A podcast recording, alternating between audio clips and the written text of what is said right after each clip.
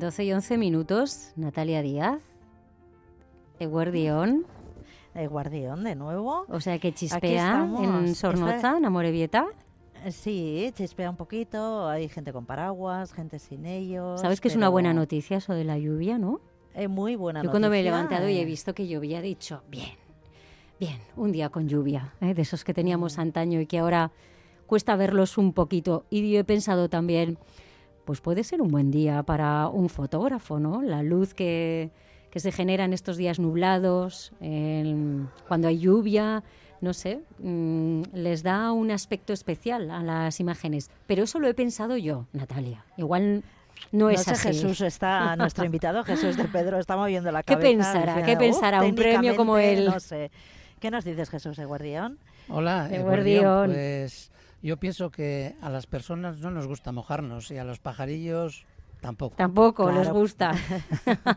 claro, porque es su especialidad. Bueno, tenemos que decir para poner en contexto que Jesús de Pedro, eh, fotógrafo de Amor y Vieta, pues ha ganado un premio más, porque tiene muchos y nada, se lo otorgaron la semana pasada, que es el Premio Nacional de Fotografía en la categoría de naturaleza, porque como, como lo hemos visto enseguida, su debilidad, su especialidad fotográfica son las aves, eh, le encanta y, y aquí le tenemos. Pues bienvenido, ¿eh? Jesús. Hola. Pues nada, ¿qué voy a deciros? Estoy aquí delante del micrófono y esperando a ver si puedo resolver o contestaros bien a, todas estas inquietudes que tenemos. Bueno, lo primero, darle, o sea, felicitarle, ¿no? Es un Soriona Grande también por un premio así, es un premio nacional de fotografía. Había muchas y en concreto, bueno, pues se han fijado en las de las garcillas, que es una imagen, eh, Natalia, es una imagen preciosa. Preciosa. Bueno, es muy difícil describirlo con en la radio, pero bueno, la hemos estado viendo en su estudio, eh, nos la ha ampliado y la verdad Jesús, para empezar, es una foto en blanco y negro eh, que lo que van es al lugar donde duermen, que tú dices que no son los nidos, ¿no? Exacto. No es, no es época de nidificación, sino es época en la que se concentran las aves en determinados sitios y van de un país a otro, o van cambiando de de ambiente, ¿no? Entonces se llaman dormideros, ¿no? Es dormideros. Y bueno, para que la gente se haga una idea, yo creo que un poco, mm, bueno, la gracia de la fotografía, que tiene una composición estupenda, que nos dirá que le costó mucho conseguir esta fotografía, es eh, sobre todo pues el movimiento, ¿no? Que hay algunas garcillas que se las ve definidas perfectamente, las que están paradas, mm. pero las que están en vuelo, eh, parece que estén danzando. Eso es. Mm.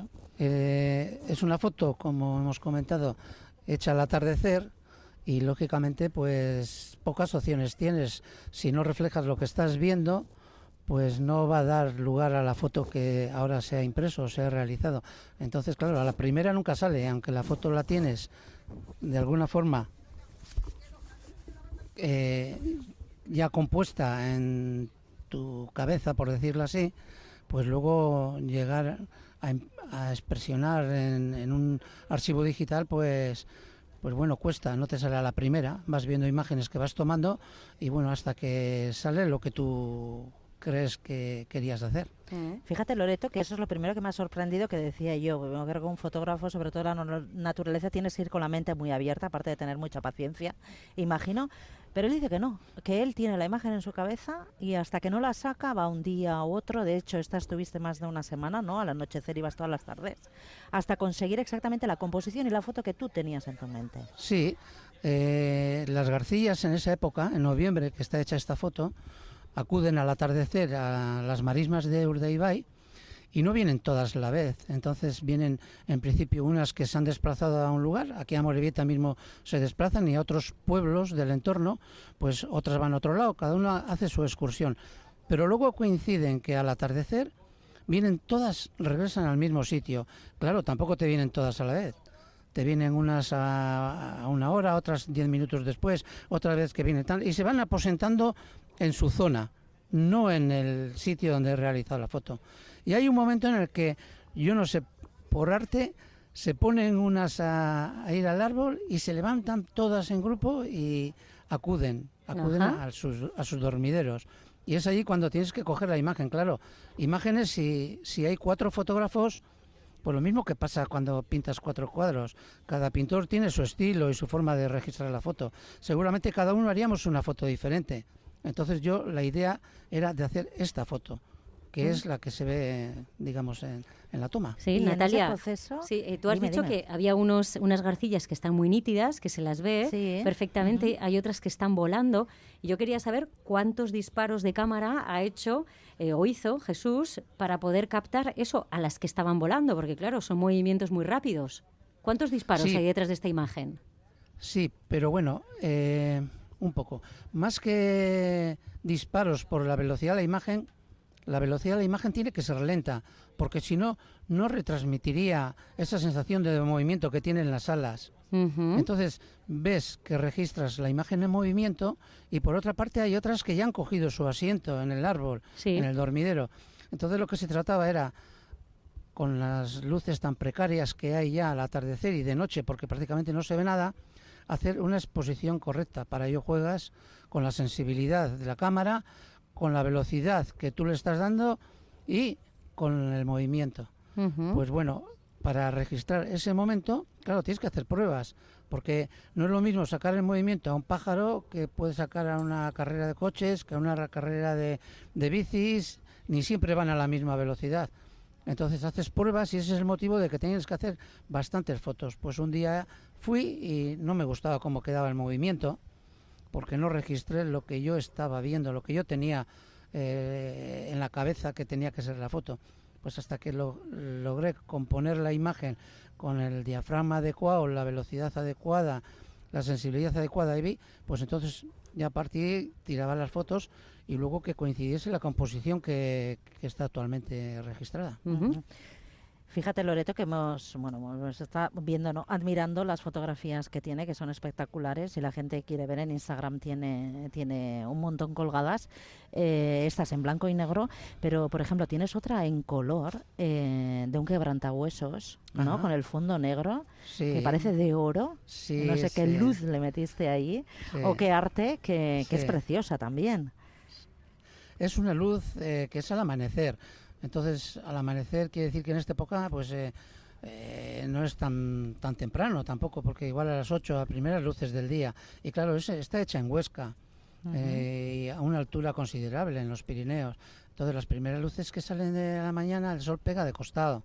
Si tenemos casi, como aprecias en esto, es casi un contraluz. Está iluminando la zona de aquí porque viene la, la luz lateral, pero todo el fondo es monte. Pero claro, la luz todavía no está entrando en el monte. Entonces, si registras buenas luces que tiene el quebranta, pues toda la zona del fondo sale oscura y eso es lo bonito. Sí, sí. Eh, luego tienes otra de Urbasa, que son increíbles los colores, que una, gama de colores morados, eh, amarillos, ocres. Preciosa también esa foto, ¿no? Me decías que además gusta mucho esa fotografía. A mí la verdad que nos ha encantado también. Esa también es muy de color. ¿Tú qué trabajas más, el color o el blanco y negro? Me da igual, depende de la foto. Depende de la foto. De lo que pide la foto. El momento. Mm. Sí, claro. Por ejemplo, esa de colores en blanco y negro seguro que quedaría muy bonita también, porque tiene una serie de contrastes muy chulos. Pero si quieres apreciar las tonalidades que tiene un otoño, tienes una variedad de colores del arco iris, no falta ni un color. Y luego tienes que acertar con el día, que ese día yo que fui por allí, lo mismo que antes estabais comentando de la lluvia y tal, no tenía lluvia, pero sí que estaba nublado. Por ejemplo, la luz de ahora es preciosa, ¿eh? pero no llueve. Es mejor que las de sol. En ese día, pues hacía un día equilibrado y vas y bueno, es lo que manda tus, tus ojos, tus sentidos, tu, tu forma de ver las cosas. Cada uno tenemos una forma de verlas. La mirada que se dice, sí. Eso es. Yo pasaba por ahí y bueno, pues la verdad es que me enamoró. En cuanto estaba haciendo las fotos dije, madre mía, yo no sabía ni que existía. Es que sigo mirando las fotos y dices, joder, es que es algo tan... Impresiona. Bueno, ya le veis que es muy humilde Jesús, que ha ganado el Premio Nacional de Fotografía, pero hace seis años fue finalista de la Copa del Mundo, ¿no? En Australia también tiene un premio Goya. Eh, tu hijo, además, también, que, le tenemos aquí justo enfrente, que es ahora quien se encarga de la tienda de fotografías, que por cierto está en la calle Gudari número 3 de Amorebieta, eh, también, ¿no? Ha sido finalista y nada, que sois una generación de fotógrafos. Salió premiado con este mismo fotógrafo, pero en el apartado de comercial. Eh, hacíamos a los diseños de una bici de un fabricante de Bilol, hacemos nosotros todo el catálogo y él eh, se dedicaba a hacer las fotos para el catálogo y tal. Y una foto de ese catálogo en un sitio muy especial, una foto alucinante, le dieron el primer premio también de fotógrafo. ¿Hay relevo? Sí, sí. Además que sinceramente lo hace mejor que yo, ¿eh? lo hace mucho mejor que yo. Eso es amor, ¿eh? No, sí, sí, también. Eh, algo llevará tuyo también. Hombre. Eh, tú es una afición que se convirtió en profesión, porque tú de hecho mm, desde bien pequeñito, ¿no? Llevabas ya una cámara colgando y ¿en qué mm. momento te decides a no me voy a dedicar a esto? no sé cómo explicarte esto. Es que yo me acuerdo que las primeras ideas que tengo yo de que me gustaba la fotografía, no me gustaba la fotografía, sino vivía al de la iglesia de Amorebieta y los sábados se celebraban bodas. Y me acuerdo de ver al fotógrafo del pueblo, a ver, Artúa en aquella época, y le veía colgado con una cámara y con el flash colgando y haciendo fotos a los que entraban, a los que salían. Pues yo tenía todavía 8, 10 años, tenía muy poco, pero la imagen esa la tengo registrada y yo decía, ¿cómo, sabiendo lo que es una foto, este señor con un aparato que hace así y tal, se transforma luego en esto. Claro, yo no tenía más conocimientos que eso y digo, joder, si se podría hacer eso, te vas metiendo un poco.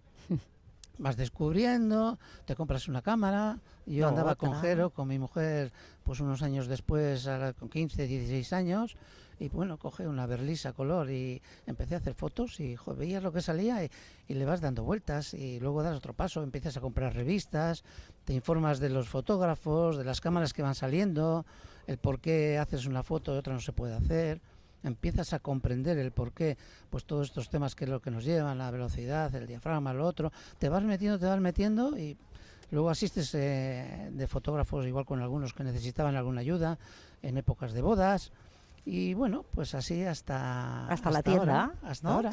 Hombre, pero en ese espacio, eh, Natalia, en, ahora que está hablando de las bodas, eh, ahí también ha sido reconocido Jesús, porque también he visto unas imágenes de una novia, por ejemplo, ¿no? Cuando entre velos, creo que entre, entre telas, se aparece desde la espalda y esa es una imagen muy bonita también, ¿no? Ella no está posando o igual sí, y ahí también has tenido un desarrollo, no solamente en el de la naturaleza, ¿no? En el de las bodas. No, claro. Bueno, eso te he dicho, eh, hablando ahora, estoy en la naturaleza, pero hasta ahora estoy metido en todos los reportajes BBC, como se suele decir, bodas, banquetes y comuniones. Hacía de todo. Esto es, ahora estoy haciendo un poco lo que a mí me gusta y cuando estás en la BBC, por decirlo de alguna forma, estás haciendo algo que tiene que satisfacer al cliente. Aunque tienes determinados momentos, como esa foto que tú me reflejas, con ella me dieron el Goya. Y esa fue una foto que tuvo su historia, porque la chica estaba súper nerviosa, te, eh, bebía, me parece que en el abanico de Plencia, esta chica. Y bueno, estaba paseando por la sala y, y de mientras le dije, oye, pues estate tranquila, salte ahí en la parte de atrás, tienes un balconcito. Bueno, ya vivía con su novio, pero eh, de alguna forma es como si vuelves a tu casa donde has nacido. Le dije, tú asómate ahí y piensa que aquí has crecido, que vas a cambiar de vida, que vas a tener recuerdos de la infancia donde tú jugabas y tal pero al mismo tiempo lo voy a reflejar con la actualidad. A mí me gusta coger el vestido, ponerlo bien, tenía unos balcones súper grandes, puse un vestido que tenía una cola súper bonita y la transparencia daba la sensación de que la novia estaba en el balcón mirando a la zona donde ella había vivido, mm. pero al mismo tiempo que recordase un poco que pensaría en esto. Y yo, esa es la foto que me hice, yo la hice y pues hubo alguien más que la interpretó y le dio esos valores. Entonces, bueno, pues es de ahí que, haya tenido éxito esa fotografía. Oye, Jesús, que es como un psicólogo también, ¿eh? O sea, que viendo lo nerviosa que estaba, ¿no? Bueno, pues hay que tranquilizarla y le diste una serie de recomendaciones que un fotógrafo pues a veces también tiene que hacer eso, ¿no? No con los animalitos, esos, esos van a su aire, mm. ¿verdad? Pero eh, con los seres humanos, con las personas sí, porque a todo el mundo no le gusta hacerse fotografías, porque hay días que son especiales, que ya una tiene unos nervios y, dices, y ahora yo tengo que quedar aquí pues para la mm. posteridad y de qué manera, si estoy nerviosísima y que alguien te tranquilice, que sea el fotógrafo, pues eso da mucha confianza, Jesús. Hombre, yo creo que sí, en la vida, no sé, aprendes de, de cosas que te pasan, tú aprendes que tienes que dar tranquilidad, a ti te tienen que transmitir tranquilidad y es la forma de trabajar.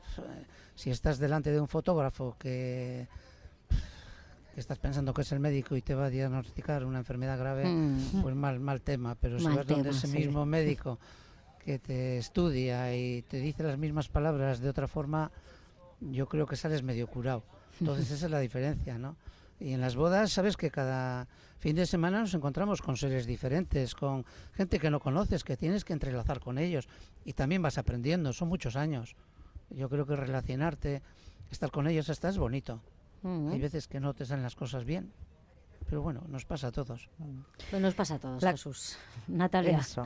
No, la cuestión es que son 69 años, tiene ahora, y me decía que ahora empiezas a disfrutar un poco de la parte de la fotografía que más te ha gustado, que es la de la naturaleza. De hecho, ahora em, cuéntame ese proyecto que tienes en Jaén. Ah, bueno. ¿Qué idea tienes? Bueno, pues son, en este caso no es un ave, es un felino. Y y bueno, lo que se trata es de, intentar ir a verlo, a ver si a, ver si lo vemos. Y es desplazarme hasta la a ver al lince ibérico en la Sierra de Andújar. Claro, ha aumentado la población de linces bastante y hay gente que de alguna forma los tiene controlados por donde pasa y demás. Entonces, conseguir una foto de ellos pues sería ponerte a dormir día y noche allí, que es lo que vamos a intentar hacer en algún sitio a ver si se decide a pasar alguno y en un momento y en esto conseguimos hacer una foto, no una más, sino lo que digo yo, la foto.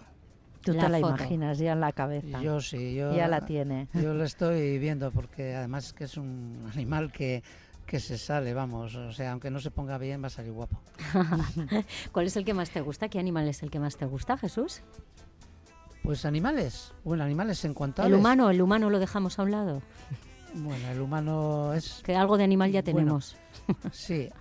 Eh, como anécdota. Sí. No sé si... Yo creo que lo habréis oído comentar. ¿No os dais cuenta que allí donde vamos, tanto sean aves como pueden ser incluso felinos, pueden ser, hablamos de perros, de gatos, no se acercan nunca a nosotros, siempre que nos ven se escapan. Eso pasa con los humanos. ¿Por qué? Yo lo he pensado muchas veces, digo, ¿por qué se tiene? Si parece que venimos en plan son de padre, vamos a hacer una foto y tal. Te guardan una distancia, tú te vas acercando, hay aves, te, te vas acercando y según te vas acercando ellos se van alejando en la proporción que tú te vas acercando. Es decir, más cerca de aquí no te quiero. O sea, eso es por parte de los humanos. Mm. No todos somos malos, pero ese es el concepto un poco que se puede tener.